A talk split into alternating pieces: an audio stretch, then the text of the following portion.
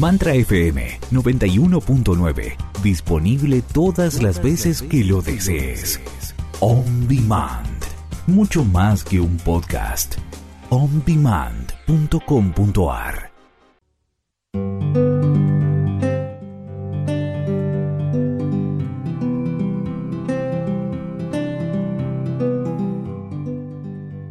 Buenas tardes, buenas noches, buen día sea el momento en que escuches este programa.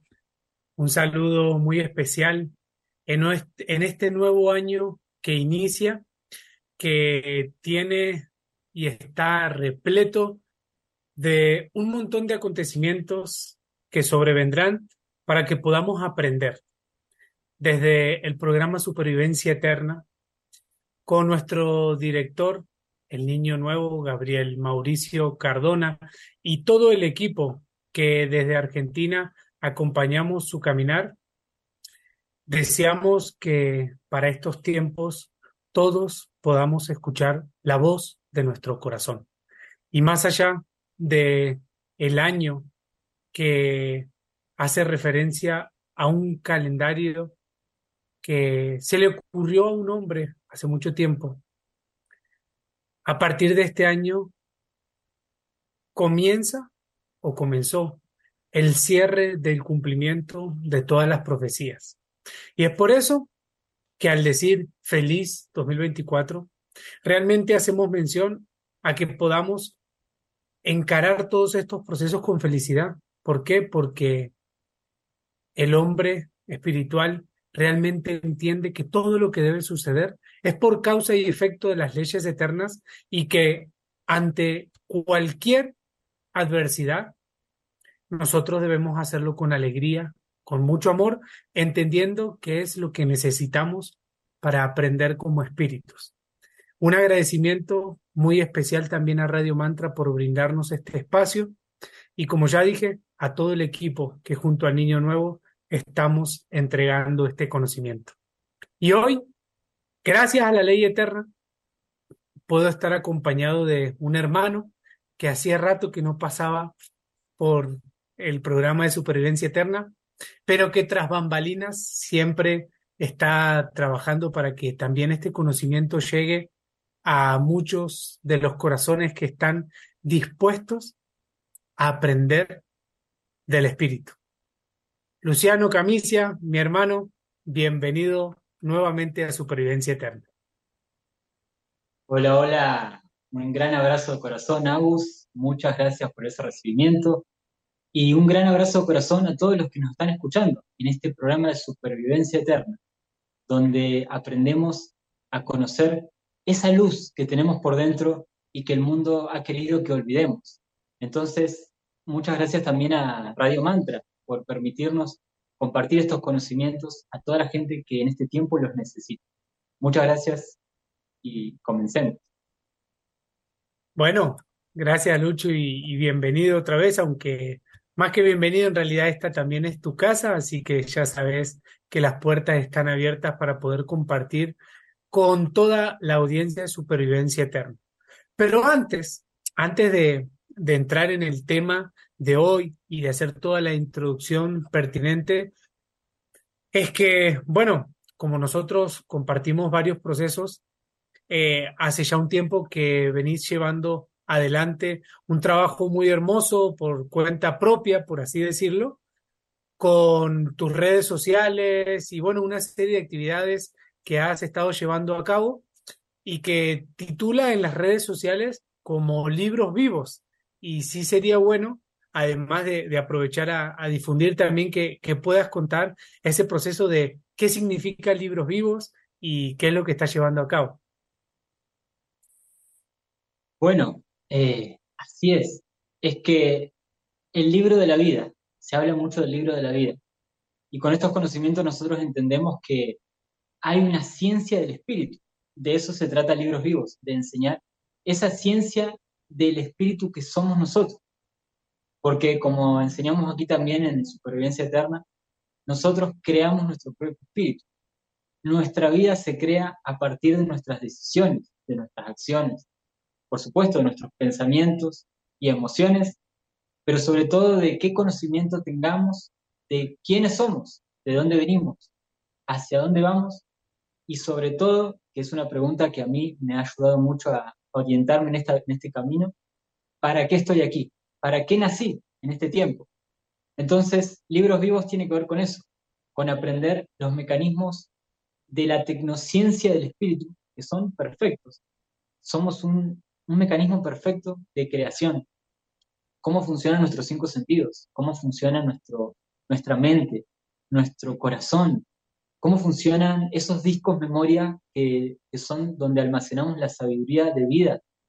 Y toda esa ciencia hermosa traída desde siempre por hombres de las estrellas a distintas culturas, hoy es necesario que la gente la conozca, como vos dijiste, Agustín, en este tiempo tan difícil. Entonces, invitamos a todos los que nos están escuchando hoy también a, a compartir y a escuchar la información de Libros Vivos en Instagram, eh, Somos Libros Vivos, y en Facebook también Somos Libros Vivos. Gracias a vos. Y en la vida real también somos libros vivos, no solamente en las redes sociales. Sí, sobre todas las cosas, porque si no, muchas... Es que bueno, yo me pongo a, también a, a ver videos anteriores, eh, a ver los comentarios de la gente, de qué piensa sobre el conocimiento que nosotros entregamos, ¿no? Y bueno, para no caer primero en religiosidad. ¿Por qué? Porque muchas veces hay comentarios de que lo nuestro eh, suena muy bien, se comparten mecánicas interesantes, pero suena religión, entonces hay un choque ahí con, con la mente o con razones, con el sentir del corazón. Entonces, vale aclarar que lo que nosotros hacemos no es para figurar en una red social, para conseguir me gusta, para tener muchos oyentes porque eso enaltece mi orgullo. No, no es para eso. Es porque descubrimos que un conocimiento muy sencillo que entregó como exponente principal Jesús, a nosotros nos ayudó a cambiar la vida. Más allá de las religiones que puedan existir alrededor de su nombre o alrededor de su testimonio. ¿Por qué? Porque Jesús es antes que esas religiones que se basaron en su testimonio. Entonces, por ese amor que nosotros sentimos hacia la vida y hacia la necesidad de cambiar, es que también lo compartimos gratuitamente para todos aquellos que también quieren hacer el trabajo interior, porque es para los que voluntariamente decidan recibir el inmenso amor del Dios sin fin. Y precisamente ese es el nombre de nuestro programa. Por eso, como libros vivos, estamos abocados a escribir constantemente nuestra huella digital del espíritu, por decirlo de alguna manera.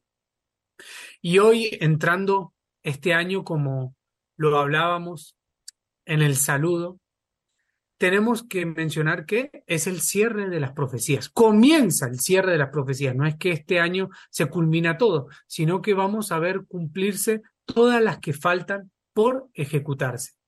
Y ante eso, Mateo, apóstol de Jesús, en su capítulo 24 escribe algo muy contundente. Bueno, todo el capítulo 24 realmente es maravilloso, pero hoy vamos a leer solamente una cita, entendiendo que no lo vamos a ver desde el punto de vista religioso, sino como un testimonio de un hombre que hace dos mil años pudo estar en contacto con Jesús y recibir de boca a oído un conocimiento espiritual.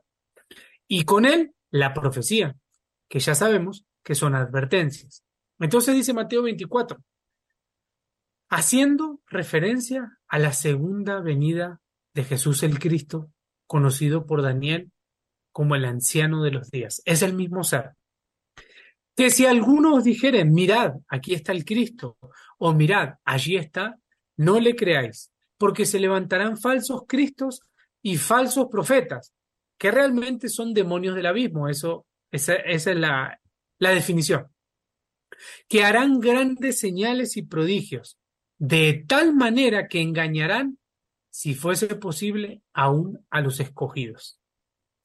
Ya os lo he dicho antes, así que si os dijeren, mirad, está en el desierto, está en los aposentos, no lo creáis.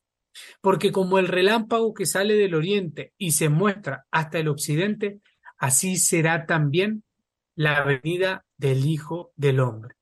Quiere decir que desde hace dos mil años, la segunda venida de Jesús al planeta Tierra quedó sellada como un cumplimiento profético que cierra la totalidad de las profecías. Porque su llegada dice también en otras citas que es sin relación con el pecado. Quiere decir que toda la oscuridad, toda tiniebla, toda violación a la ley debe ser erradicada para que la fuerza del Cristo llegue al planeta Tierra. Pero es muy hermoso Mateo 24 porque nos da una clave. Así como el relámpago que sale de oriente y se muestra hasta el occidente, así será también la venida del Hijo del Hombre. Es que este continente donde, donde estamos se encuentra al occidente. Sabemos que en el oriente fue que Jesús se manifestó y hoy por hoy las profecías señalan a América del Sur como el gran remanente final y lo hemos hablado ya en decenas de entregas que hemos hecho en Supervivencia Eterna. Y eso no es un capricho de alguien, sino que es un plan que obedece a la profecía del país del norte del sur, a la profecía de los nueve tiempos, a toda la profecía de Mateo 12:42, de Lucas 11:31, a Parravicini, que en más de una psicografía menciona que hay una nueva visión en Latinoamérica, que Latinoamérica es hogar mundial, que Argentina tiene un faro, que Venezuela tiene otro, que Colombia tiene todo un plan de amor, al igual que Brasil, al igual, al, igual que Uruguay con una política nueva, dice, Chile con cultura en elevación, Brasil, brazo de amor en caridad, y así podríamos estar hablando un rato largo sobre las profecías que señalan a la Reina del Sur o América del Sur como el gran sitio que albergará a la humanidad que escapará no solamente de la Tercera Guerra Mundial, sino de lo que las consecuencias que ella traerá. Guerra que inició hace rato, incluso el Papa Francisco lo dijo por allá, si no me equivoco, en el año 2013, que ya se había comenzado a vivir una tercera guerra mundial en etapas. Lo que pasa es que aún no hemos visto las bombas atómicas prontas a llegar.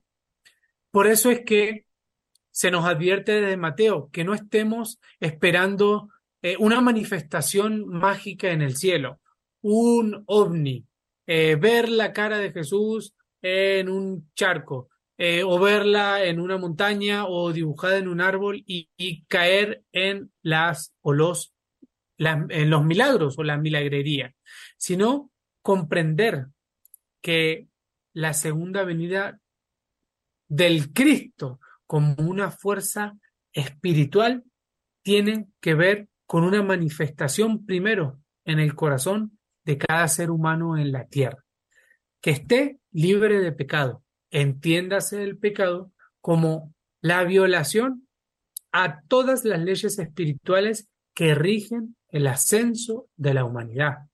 Ejemplo, la justicia, la bondad, el albedrío, la libertad, la conciencia, el amor, la armonía, la paz y así tantas leyes que hacen a nuestro ascenso espiritual.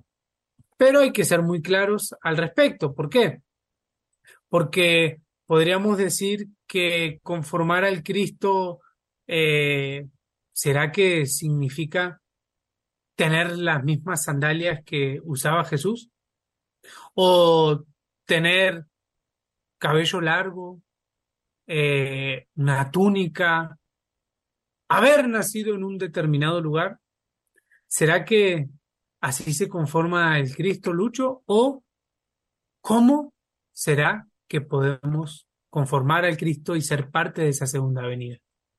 Bueno, muy interesante esa pregunta, porque es seguramente la imagen que surge en muchas mentes, en muchas personas que ven eso como espiritualidad, hoy día digamos que hay mucha, eh, mucho marketing de la espiritualidad, a decirlo así, ¿sí? Entonces, lo que se ve es lo de afuera, la apariencia. Por ejemplo, una túnica blanca o puede ser eh, todos vestidos de blanco haciendo una ceremonia al sol o a la Pachamama y eso se vende como espiritualidad, pero ¿cuál es el origen de las acciones que nosotros hacemos? ¿Cuál es el origen de por qué hacemos lo que hacemos? Llamándolo espiritual. Nosotros no necesitamos eh, volvernos espirituales o hacer prácticas espirituales. Nosotros creamos nuestro propio espíritu con nuestras acciones. Y ahí está la tecnociencia del espíritu de la que hablábamos. Entonces Jesús es, vamos a decirlo así, porque su espíritu, siendo que vino hace dos mil años encarnado como Jesús, su espíritu existe y existirá por siempre, porque es una sabiduría, es una inteligencia, que por supuesto vino a la tierra como Jesús para enseñar un conocimiento. Y en, aquel tiempo incluso fue un hombre muy, muy inteligente para la época. Hoy día incluso, si estuviera aquí, por supuesto que ningún, ningún filósofo, ningún sabio del mundo podría eh, darlo vuelta con sus enredos, porque Jesús conocía esa tecnociencia del espíritu. Entonces, también eh, aquí en América, un escritor, ¿no? Galeano, dijo, estamos en el tiempo de la cultura del envase, y donde se, se adora más la apariencia que el contenido. Entonces tenemos que esforzarnos en ir a ver ese contenido, porque el Cristo no es de tal o cual forma, sino que es la sabiduría espiritual de las acciones que mostró Jesús. ¿Cómo conformar el Cristo? ¿Y por qué? ¿Cómo que decimos que hay que conformar el Cristo? Muchas personas escucharán, ¿de dónde sacaron eso? ¿De dónde se inventaron eso? Pero es que el mismo Pablo de Tarso lo decía hace dos mil años, San Pablo. Hijos míos, ¿cómo sufro dolores de parto hasta que Cristo sea formado en vosotros? O sea, en nosotros. Y esos dolores de parto son un símbolo también. Hablamos de, tenemos que hacer conexiones, porque todo el documento espiritual que se entregó en el planeta Tierra es para los investigadores, para los buscadores, para los inteligentes, que no se comen cualquier cuento de este marketing de la espiritualidad. Entonces, dolores de parto hasta formar el Cristo, nos decía Pablo. Si nos vamos a Apocalipsis 12, vemos a esa mujer, humanidad, que ya en otros programas hemos hablado. Esa humanidad que está con esos dolores hasta que surge ese nuevo ser, ese nuevo hombre y que es el nacimiento del corazón, que cada uno de nosotros debe hacer en la medida en que se da cuenta y reconoce que este mundo nos ha llenado de prácticas huecas, de huecas palabrerías, de huecas filosofías. Y así está el mundo, desde la filosofía, el esoterismo, hasta la New Age, y hoy día todo ese cóctel que lo quieren vender como la nueva religión del nuevo orden mundial. Muchos saben de lo que estoy hablando y lo pueden investigar. Entonces, no, el Cristo no tiene que ver con eso. Las filosofías se contradicen unas con otras. Las teorías también se contradicen unas con otras. Pero la sabiduría es una. La sabiduría es vivir conectado a la verdad que tenemos por dentro en el alma. Entonces, hablemos más sencillo. El espíritu se purifica, se limpia y se ilumina en la medida en que nosotros reconocemos lo que está ahí, que no debe estar más ahí. Orgullo, prepotencia, eh, vanidad, por ejemplo, o excesos, todos los excesos, ya sea exceso de información, por ejemplo, estar todo el tiempo viendo cosas en las redes sociales sin un por qué, sin un para qué, sin un propósito. Pero hablemos de vicios, hablemos de, glotonería, por ejemplo. Todo lo que sea algo que degrade al ser humano y que no lo eleve y lo perfeccione, entonces eso no puede ser el Cristo. Toda filosofía, todo contacto extraterreno, que hoy hay muchos, muchos, muchos, muchos, que no avise que hay una batalla en este tiempo y que la oscuridad también se disfraza, como decía, esos falsos cristos, ¿no? Que van a aparecer por aquí por allá. Entonces, desconfíen, porque el Cristo es un mecanismo interno, es el perfeccionamiento de nosotros mismos. ¿Queremos formar al Cristo? Entonces practiquemos la paciencia, practiquemos la comprensión, practiquemos escuchar al otro, no solo escucharlo con los oídos, sino con los cinco sentidos, prestarle atención a, su mirada, a su energía. Escuchemos lo que dice el otro, aunque no pensemos igual. Eso habla más del Cristo que cualquier imagen que nos puedan vender. Entonces es más sencillo, mi hermano, y eso es lo maravilloso de este conocimiento. El Cristo es la esencia nuestra, la esencia del hombre. Eso es lo que vino a enseñar Jesús. Es la identidad verdadera nuestra. Comprensión. tender la mano al, al que la necesite. Amor. Amar la vida. Ese es el amor a la verdad que en este tiempo están haciendo en estas tierras y que tiene que ver con esos hombres y mujeres que en este tiempo están conformando el Cristo. Incluso, aunque no lo sepan todavía, pero están empezando a conformar ese Cristo en el corazón. Entonces podemos continuar un poco con la información así. ¿Qué más podemos decir al respecto? Bueno, mi hermano, gracias. Gracias por ese compartir y por esa claridad.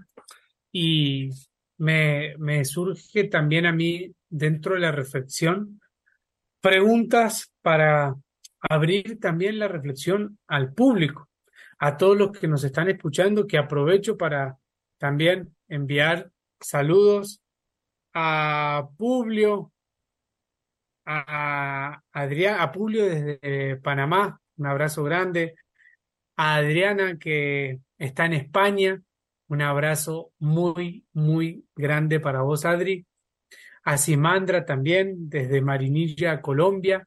Un abrazo muy grande a Nancy, a Lucy, a María Elena, que están desde Jujuy también. Un abrazo fuerte a Daniela, a Sonia, a Ángel, a Norma y a todos los que sé que están conectados y aún no han saludado. Un abrazo también grande para cada uno de ustedes. Decía entonces que me surgen unas preguntas a modo de reflexión para que, para que todos nos hagamos y podamos sentir eso que es muy complejo de poner en palabras porque es una fuerza espiritual. ¿Quién de nosotros es capaz de lanzar un misil a cualquier nación? O de incendiar eh, un supermercado, una tienda, o de matar a alguien o algo. Si el primer sentir es que no, jamás haría eso, es porque el Cristo se está conformando. Eso es una prueba. Pero por otro lado tenemos otras realidades aquellos que están en sus oficinas apretando los botones para lanzar misiles y destruir misericordiamente a otros, atacando hospitales, violando niños, secuestrando gente, traficando drogas o armas.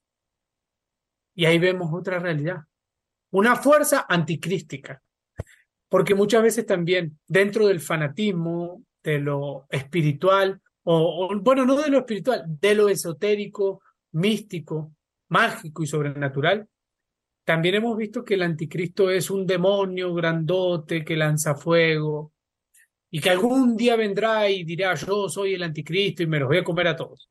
Un ejemplo, ¿no? Pero así como el Cristo es un pensamiento de vida, el anticristo es un pensamiento de muerte y de odio.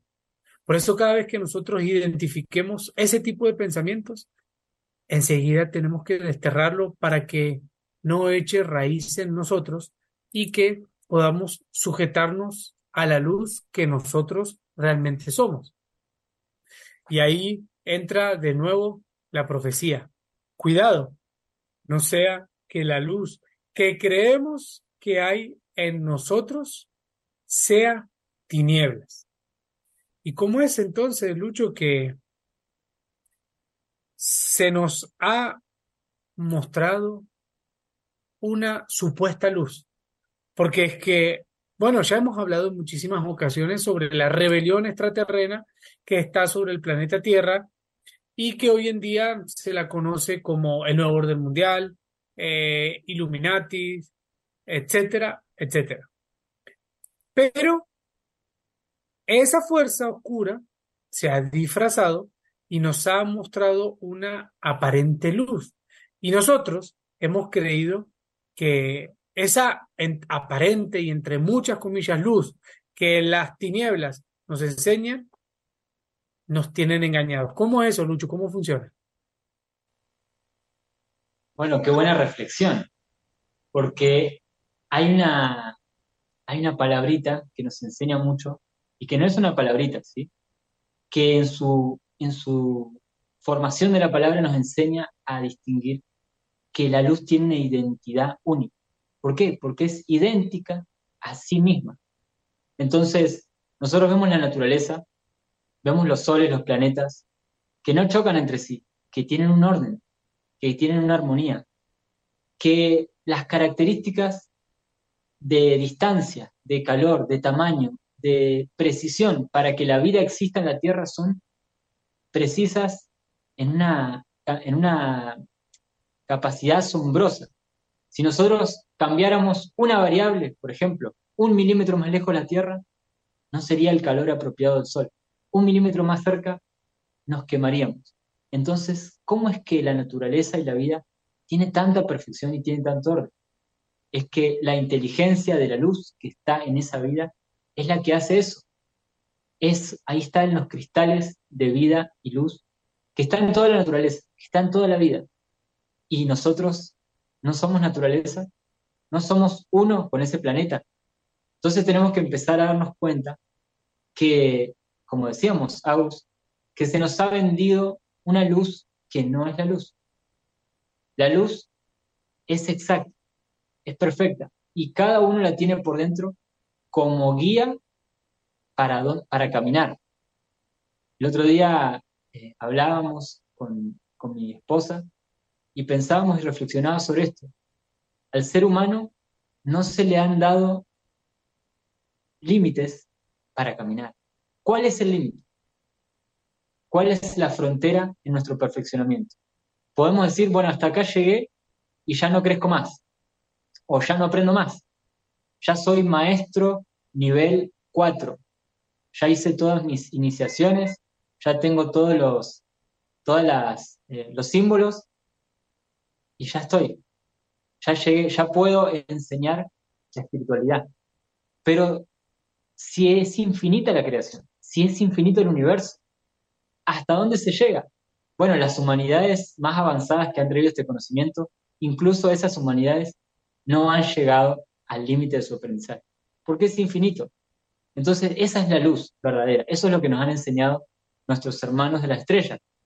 Eso, por, por supuesto, dentro del plan de la profecía que trajo el anciano de los días, el mismo Jesús, que nos dijo, ustedes son dioses, las cosas que yo hago, ustedes las pueden hacer y aún mayores cosas van a hacer, porque yo voy al Padre.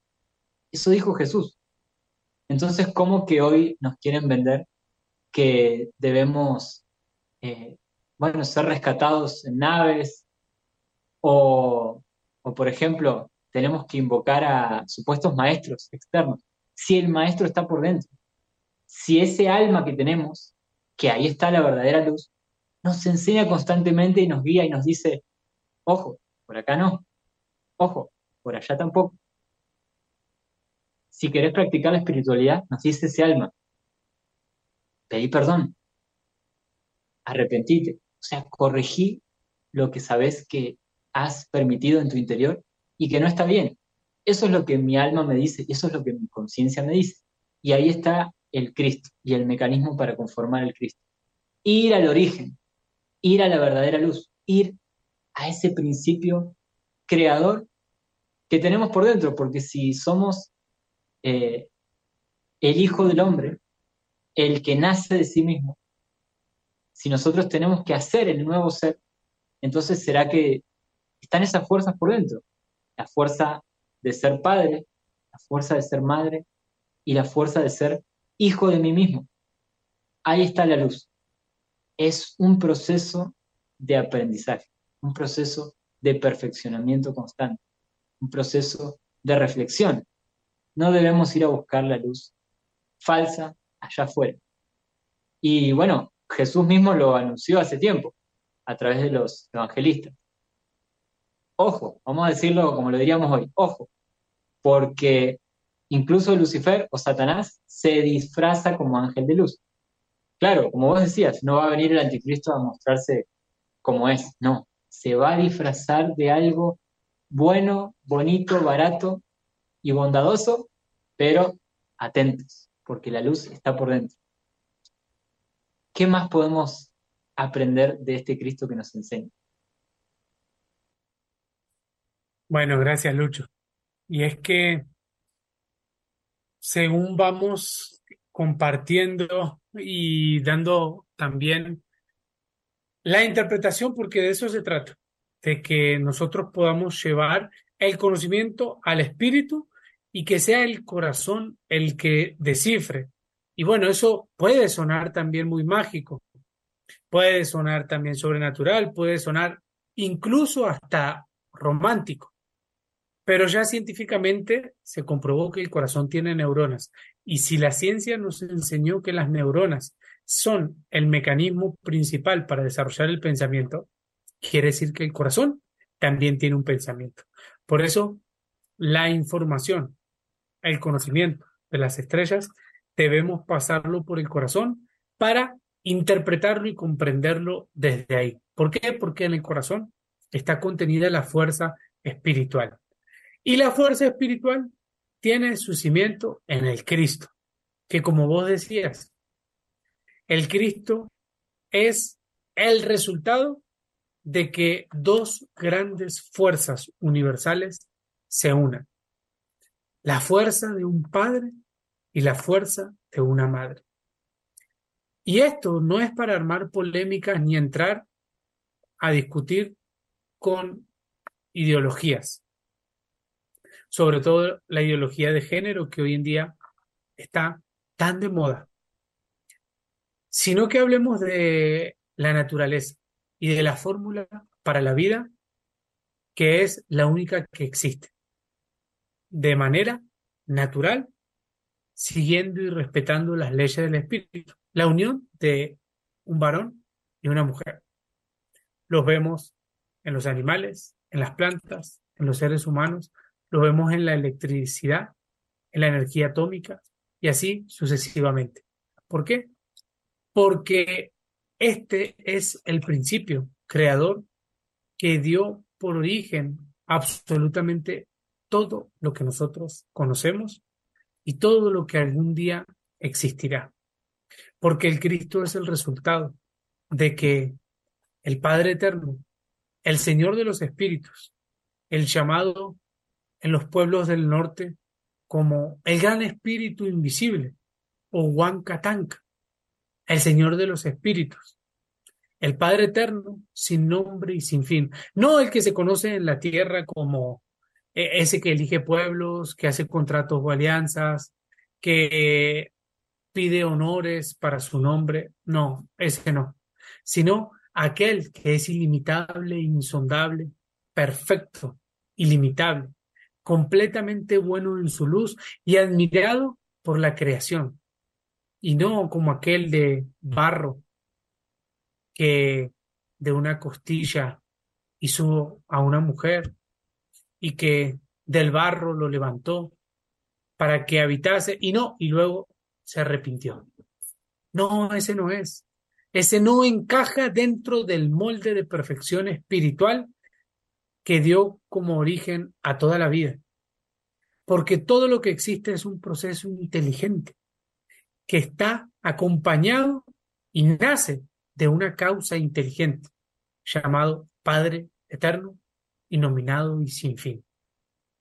Ese principio creador preexistente, sumada a la fuerza del útero de la creación, el Santo Espíritu, o Bárbelo, como lo menciona el libro secreto de Juan, el gran vientre de las creaciones, juntos dieron origen a una luz muy brillante, pero que debía conformarse a sí misma para ser como su mamá y como su papá, pero con su propia identidad. Y ese es el Cristo, el Dios producido por sí mismo. Aquel que reconoce su origen perfecto y que al reconocerlo, y entre paréntesis, hablando de la condición del planeta Tierra, reconociendo su origen, empieza a modificar todo lo que no esté en resonancia con ese origen perfecto, llamado verbo, la unidad, principio y raíz de absolutamente todas las cosas. ¿Y qué es lo que no encaja? Un odio. Ah, eso no encaja con el molde perfecto. Eso no existe como un código original de la creación. Entonces, el hombre nuevo que se está haciendo crístico decide cambiar. Ay, no, ya no tengo que odiar. Ahí está la conciencia, como vos lo mencionabas, Lucho. Parece la conciencia. No, eso no está en el molde perfecto, debo cambiarlo. Una envidia, eso tampoco está, debo cambiarlo. Un vicio, cambiarlo. Y así cambiando todo lo que por conciencia nos demos cuenta que no encaja con el molde perfecto. Porque tenemos una herencia genética, pero espiritual, que es mucho más contundente que la herencia física de nuestro padre y nuestra madre acá en la tierra, los que ayudaron a que esta encarnación nuestra sede. Estamos hablando de una herencia espiritual que es preexistente. Se llama Piger Adam, el primer hombre perfecto antes de la existencia de la carne. Y ese es el Cristo. Es la fuerza compuesta por tres grandes fuerzas inconmensurables. Del Padre Eterno, del Santo Espíritu y del vástago Hijo, que es la continuidad. ¿Y de dónde nació? De los siete espíritus que conforman al espíritu mayor del Señor de los espíritus. Por eso es Señor de los espíritus, porque son siete que conforman el espíritu del Padre Eterno. Y fíjense la herencia espiritual de la cual estaba hablando si sabemos que nosotros también estamos conformados por siete templos, siete iglesias, siete ángeles, que en el mundo se los conoce como chakras. Pero los hombres de las estrellas restauran la imagen original hablándonos de logo soles, la energía del pensamiento solar en cada uno de nosotros. Y ese es el principio perfecto rememorar que nosotros también venimos de esos siete espíritus de Dios, es comprender lo que vos decías recién, Lucho. ¿Acaso no dijo el Cristo, dioses sois? Pero claro, hay que producirnos a nosotros mismos como dioses. Porque así igualito lo hizo el Padre Eterno. Sintió la grandeza de los siete espíritus y se conformó como un corazón. De igual forma, Bárbelo sintió la gran fuerza para conformarse a sí misma como Santo Espíritu.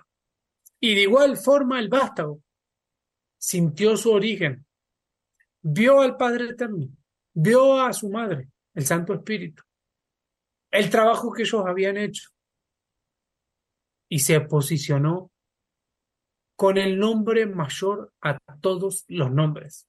Cristo, el Dios producido por sí mismo, quien íntimamente está ligado a la fuerza del amor. Porque es el amor lo que sostiene y cohesiona a toda la creación. Amor que se sustenta en estos tres principios y qué hermoso porque la profecía señala de que ese amor solamente lo manejan los grandes logos solares. Pero ya hablamos que nosotros estamos conformados también por siete logosoles. Entonces, hay un cifrado dentro de la profecía que nos está queriendo decir algo y sé que ese algo Lucho lo conoce muy bien. Y es por eso que te pido, mi hermano, por favor, que también nos puedas dar claridad acerca de esta fuerza poderosísima que manejan los grandes lobos solares. Bueno, Agus, mi hermano querido, todo lo que estuviste explicando, vamos a resumirlo en el amor. Claro que sí. Y tenemos que sacarle todo ese fenomenismo y todo ese sentimentalismo que lo cargó el mundo. Porque hoy día podemos llamarle amor a cualquier cosa dentro de la cultura del mundo, ¿sí? Podemos llamarle amor a una relación tóxica que es, está, dicen que está cerca del amor del odio, o podemos llamarlo amor a tener sexo, o podemos llamarlo amor a amo hacer tal o cual cosa. Entonces confundimos sensaciones con una fuerza espiritual que engendra la vida. Y vos lo explicaste, surge de dos grandes fuerzas, el padre y la madre, y surge como vástago, ¿sí? O como producido. Pero, ¿qué sucede? También se nos ha engañado diciéndonos que, eh, que ese nacimiento del padre y la madre es algo simplemente para la continuidad de la, de la vida física. Se se intentó que olvidemos que esas fuerzas no son solo físicas. Nosotros cuando, bueno, yo que tengo una hija pequeña, se unió la fuerza y la energía mía como padre y de su madre para que ella pudiera formarse y encarnar su espíritu y estar aquí aprendiendo hoy. Pero a su vez, nosotros tenemos una ley si nosotros somos los que debemos crearnos a nosotros mismos nuestra propia identidad, esa identidad, como vos decías, tiene ese principio. Y el Cristo es la fuerza creadora del corazón del Padre y de la Madre. Entonces tenemos que hablar del amor como una fuerza espiritual engendradora y creadora. ¿Qué amor que tiene el planeta por la humanidad? que lo contiene, nos contiene, para que podamos estar aquí día tras día y aprender de todo lo que nos rodea. Qué amor que tiene el Sol por el planeta para enviarle constantemente su, energía, su pensamiento, su información. Qué amor que tiene el corazón como mecanismo motor de la vida que no tenemos que pensar en que lata, en que nos dé vida, sin embargo, está ahí como mecanismo perfecto. Qué amor que tienen las células que se autorregeneran, que se sanan. Ese es el amor. Eso es lo que sostiene todo.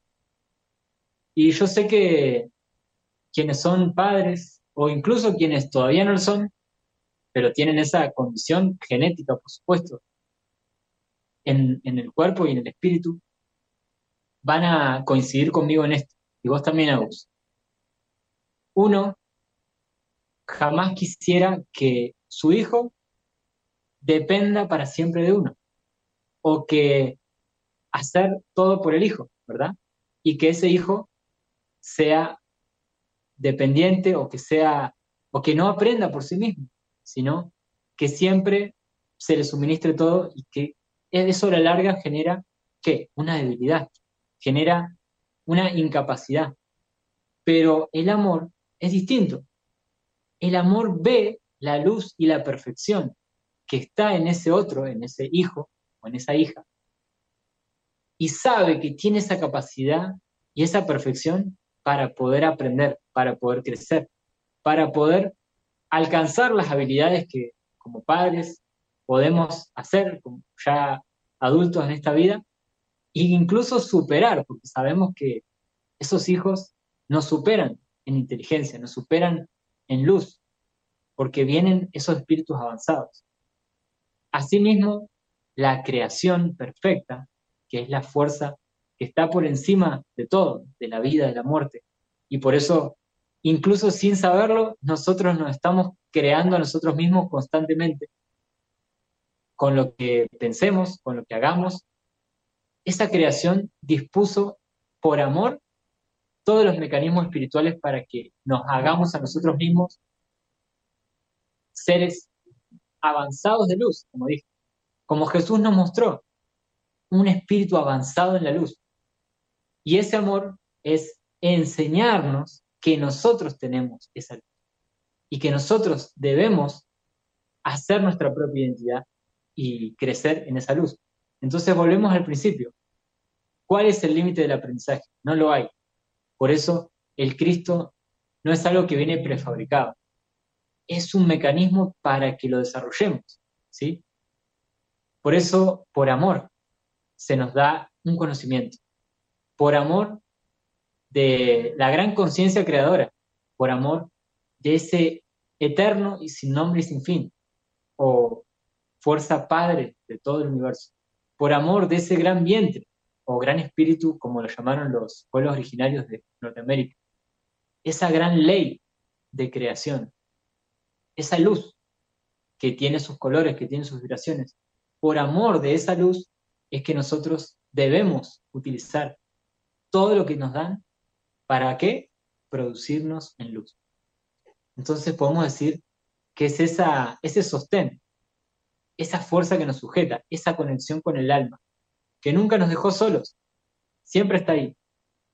Y por eso nosotros estamos buscando a los hombres y mujeres que todavía escuchan esa voz, todavía escuchan ese alma, todavía sienten ese amor a la verdad que está por Porque Agus, antes de, pasarte, ¿qué, ¿qué nos puedes contar sobre esto? Tenemos que reconocer que hay muchos que ya no sienten ese amor verdadero en el corazón. Ese es el ataque de la otra fuerza en este tiempo. Que perdamos la paciencia, que perdamos el equilibrio, que nos enojemos y veamos el enemigo en el que tenemos al lado. Y no es así. Es otro espíritu como yo que está batallando en este tiempo, pero que tiene esa luz por dentro, pero que hay unas fuerzas que intentan que esa luz no se prenda, no se encienda, no se comprenda. Entonces, Agus, ¿qué más podemos decir sobre este amor eterno, sin nombre y sin fin. Mi hermano, bueno, lo, sinceramente, primero gracias por lo compartido, por la claridad y también la sencillez de tus palabras. Y por otro lado, que sinceramente, cuando mencioné y te di el paso, yo busqué a ver qué nos dice la Real Academia Española sobre el amor. Pero digo esto para que toquemos también el punto en el que dijimos que las tinieblas que invadieron este planeta nos han hablado de leyes originales, nos hablaron del Cristo, nos hablaron de la luz, nos hablaron del corazón, del amor, de la espiritualidad, pero con una pezuña para que nosotros no podamos encontrar esa fuerza espiritual de la cual vos estabas hablando, que tiene que ver con la compasión, con ponernos también en el lugar del otro, con ver al otro como a un hermano. Por eso Jesús decía, cada vez que al más pequeño lo hiciste, cuando estuve enfermo y me visitaste, cuando tuve hambre y me diste de comer, cuando tuve sed me diste de beber, sea el más pequeño en la tierra, a mí me lo hiciste. ¿Por qué? Porque el Cristo es la fuerza espiritual que habita en todos. Pero cuando vemos qué nos enseña el mundo, qué nos enseñan las grandes academias, nos damos cuenta que dice que eh, el amor surge por una propia insuficiencia, que es un sentimiento intenso, intenso, que por esa insuficiencia yo necesito buscar y encontrarme con otro ser. Y qué mentira, porque el amor no tiene nada que ver. Al contrario, el amor se siente cuando yo estoy completo en mi propio espíritu, en mi propia felicidad, completo en comprender que soy un ser espiritual viviendo una experiencia humana para aprender lo necesario para seguir avanzando.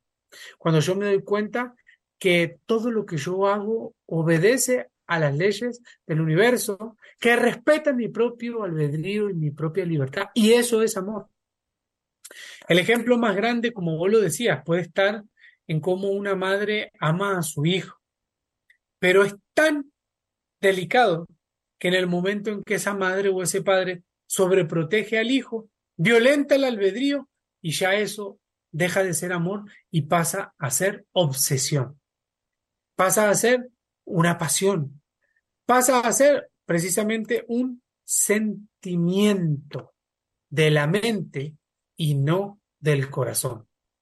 Y como vos lo decías, hoy la profecía llama a todos los hombres que, y mujeres que aman la vida, que pelean por que la vida prevalezca, la respetan, la protegen y dan alerta del daño que se está haciendo no solo al planeta, sino también al propio corazón humano, con una mentira, con el egoísmo, con el orgullo, con la prepotencia, con toda la violencia que azota al mundo. Y de nuevo está la profecía como al principio lo mencionamos. Por haberse aumentado la maldad, el amor de muchos se enfriará. Y para eso hemos venido, para anunciar que la supervivencia eterna existe y que ese histórico momento que todos anhelamos está llegando a quienes con su pensamiento creen su propio Cristo, a quienes en su espíritu anhelen y deseen encontrar la verdad y sujetarse a ella, y a quienes su alma reconoce que también vienen de un origen perfecto, pero que deben batallar día a día para retomar ese camino. Y que no por solamente reconocerlo y decir, ay, sí, yo soy luz, ya está hecho, sino que es necesario un trabajo interior y a todos ellos estamos buscando. A los que son como nosotros, sencillos, pero claros en amar la vida y respetarla.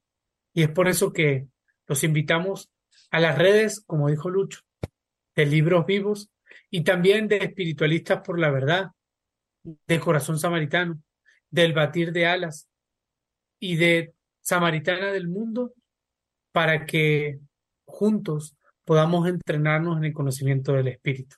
Lucho, mi hermano, tus palabras finales ya para, para cerrar. Muchas gracias.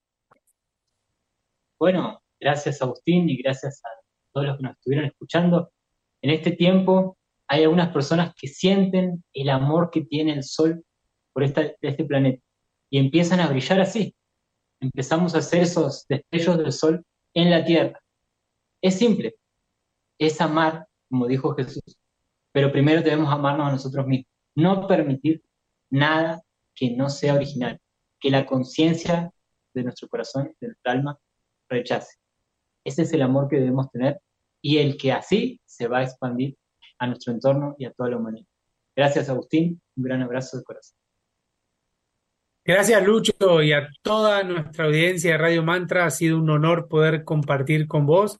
Gracias, Jime, también, porque gracias a tu trabajo este mensaje puede salir. Y un abrazo de corazón para todos los que amamos la supervivencia eterna y trabajamos unidos para que sea una realidad. Nos vemos el próximo martes y que tengan una hermosa noche. Un gran abrazo de corazón.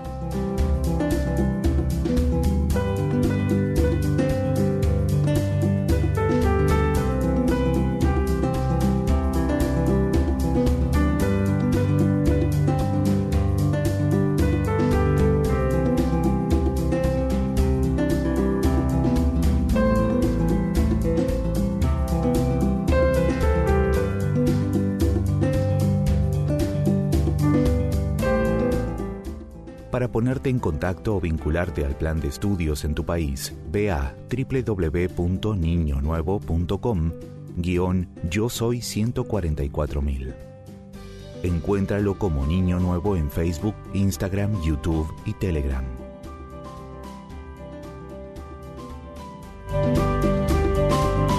Este programa podrás volverlo a escuchar desde, el podcast ondemand.com.ar.